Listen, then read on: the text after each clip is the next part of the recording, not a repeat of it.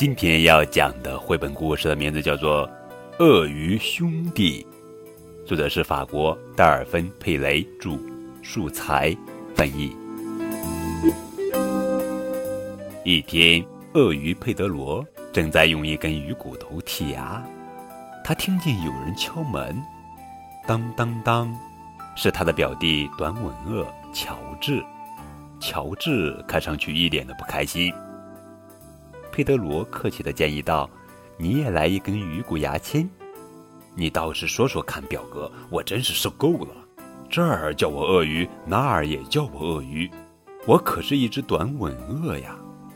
佩德罗让乔治先洗个泥水澡，因为他走了很远的路，身上全是蚊子。你知道的，别人总是把你叫成我。这可不是我的错，佩德罗说：“啊，是吗？是啊，是世界另一头的孩子们，他们把你和我搞混了。世界还有另一头，那里还有孩子。”乔治感到很惊讶。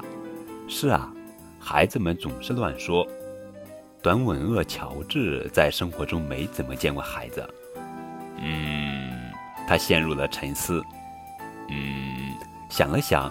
佩德罗也重复了一声：“我建议我们凑近了去看一看。”鳄鱼佩德罗这么说时，就像是在一部侦探电影里。“好啊，好啊！”短吻鳄乔治马上同意了。于是他们带了两份三明治，一把梳子。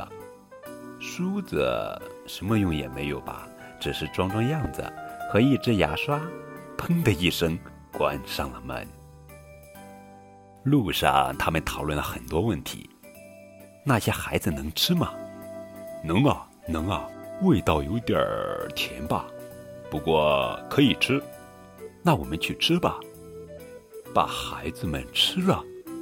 是啊，教训教训他们。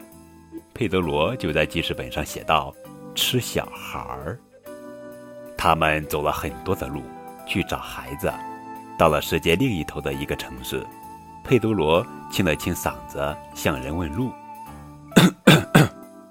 先生你好，请告诉我们哪里能找到孩子？这个时辰，你们到学校去，肯定能找到他们。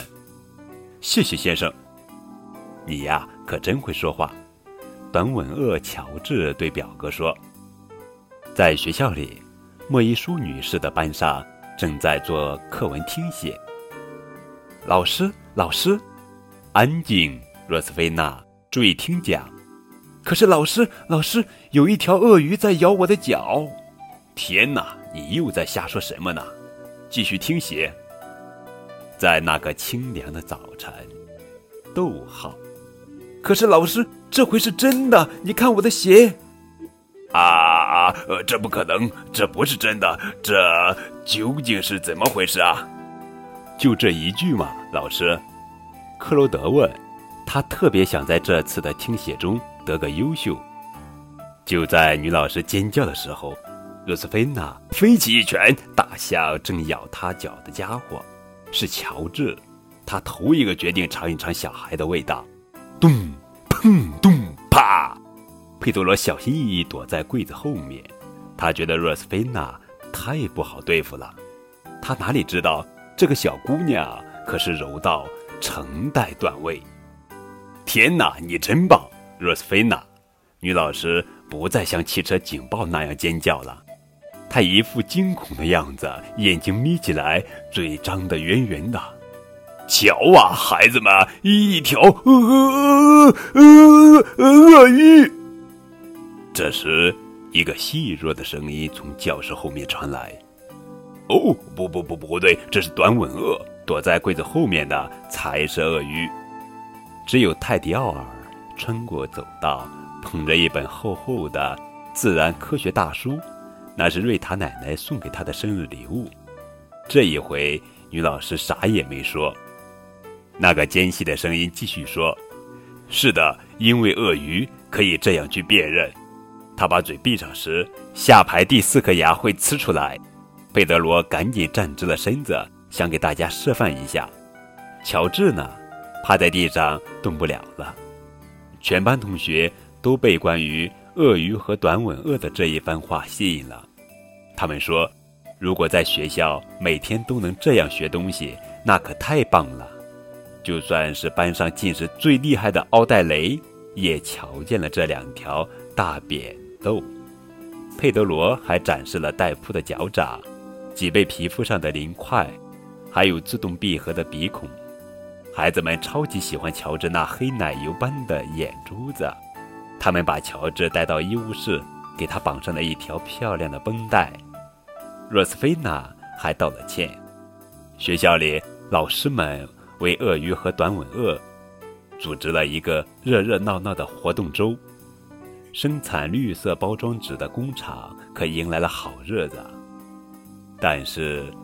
鳄鱼佩德罗和短吻鳄乔治得回去了，他俩都有很多事要做：挑选他们的牙签，把客厅的地毯抖干净，重新油漆卫生间，或者去看望他们的老姑妈。学校送给他俩一人一辆滑板车，好滑着回去。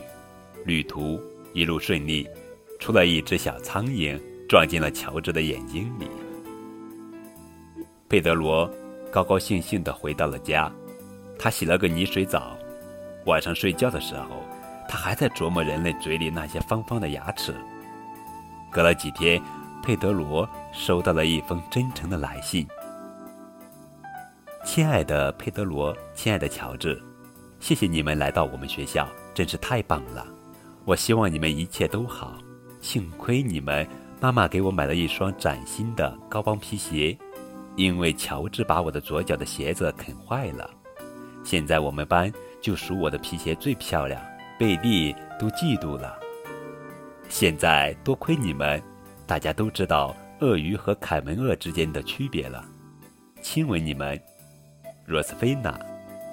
另外，一周前我给乔治写了同样的信，但他没有回复我，我会不会写错了地址？哎呀！佩德罗自言自语：“我预感我的清静日子要到头了。天这么晚了，谁会来敲门呢？